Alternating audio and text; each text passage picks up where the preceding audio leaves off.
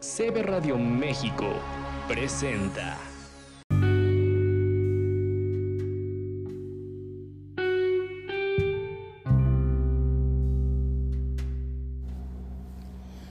Hola, buenas noches. Mi nombre es Lorena Cortés Gallardo y soy víctima de violencia vicaria. Llevo siete meses sin poder ver a mi hijo. Mi tormento inició en agosto de este año, cuando el papá de mi hijo se lo llevó en una convivencia. Nosotros nos separamos cuando yo tenía siete meses de embarazo, pues empezó una relación con su actual esposa, 25 años mayor que él, y con una posición económica bastante desahogada. Desde ese momento empezó a llegar tarde, a decirme que estaba loca, amenazarme con que me iba a quitar a mi hijo. En algunas ocasiones me decía que no era de él, eh, hasta que me corrió y me dijo que no iba a cambiar, que él era así si me gustaba o no. Eh, me salí de su casa cuando mi hijo tenía tres meses de nacido. No me dio ni siquiera la cuna. Yo me dormía con mi hijo en el suelo. Tenía que vender de casa en casa unos pastelitos para poder sobrevivir. Él me decía que me agua con un vaso con agua. Me empezó a dar dinero, justamente seis mil pesos al mes para para pagar renta y para todo lo que necesitábamos mi hijo y yo. Mi hijo fue un embarazo de alto riesgo porque tengo útero catocepto eh, más se llaman bandas amnióticas, por eso fue de alto riesgo. Cuando em, me di cuenta que andaba con esta persona, yo tenía siete meses de embarazo, como les había comentado. Esta señora tiene 56, entonces durante mucho tiempo quisieron ser papás. Eh, ella actuaba como y fungía como mamá de mi hijo. Le decía cosas como que mm, si las mujeres teníamos un pene chiquito, se metía a bañar con él, le ponía crema en su cuerpo, cosas que mi hijo me comentaba a mí ya un poco más grande. Em, yo con su papá tenía diferentes discusiones o, o, o, hablaba con él para decirle que eso no estaba bien, cosa que me decía que yo siempre malinterpretaba o exageraba las cosas. Eh, hace dos años intentaron tener hijos. Al no poder hacerlo, quisieron alquilar un vientre. No lo pudieron hacer. Entonces decidieron llevarse a mi hijo.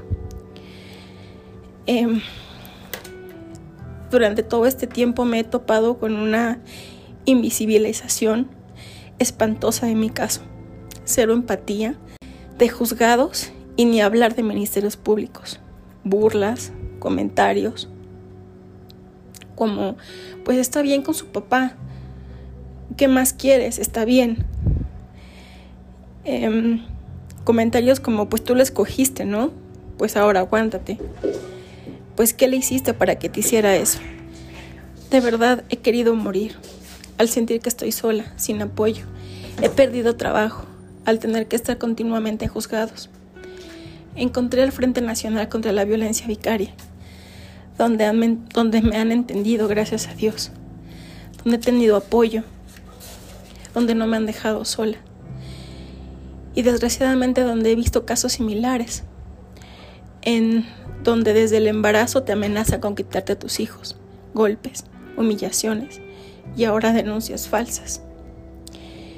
Justamente a mí, hace tres semanas, me di cuenta que habían llevado a mi hijo al MP para testificar en contra mía. En ahí en el, en el MP se ve claramente el, tu mamá te pega, ¿con qué te pega? Y tu mamá es mala, tu mamá no te quiere. Me he encontrado de verdad con, con situaciones que son increíbles, que no es posible que estén pasando. Yo estoy de acuerdo en defender los derechos de los niños, porque es lo más importante en este momento. Pero nuestro dolor también cuenta, nuestro sufrimiento también está ahí.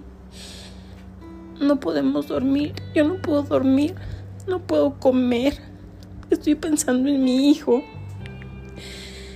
No me lo comunican, pasan los días y no sé nada de él, de repente me habla, digo papi me te extraño y me dijo bueno mami bye Es increíble la manipulación que no se dan cuenta que están haciendo con los niños, el daño que le están haciendo.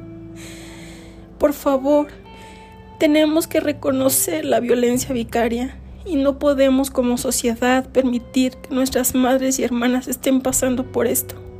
Y por último, mi niño hermoso, mi Diego, aquí estoy, mi amor. Estoy luchando por ti con uñas y dientes para poder verte. Yo sé que todo este dolor va a pasar. Que podemos abrazarnos y jugar como siempre. Te amo, mi amor. Y no hay día y no hay noche que le rece a Dios con todas mis fuerzas para poder abrazarte. Te amo.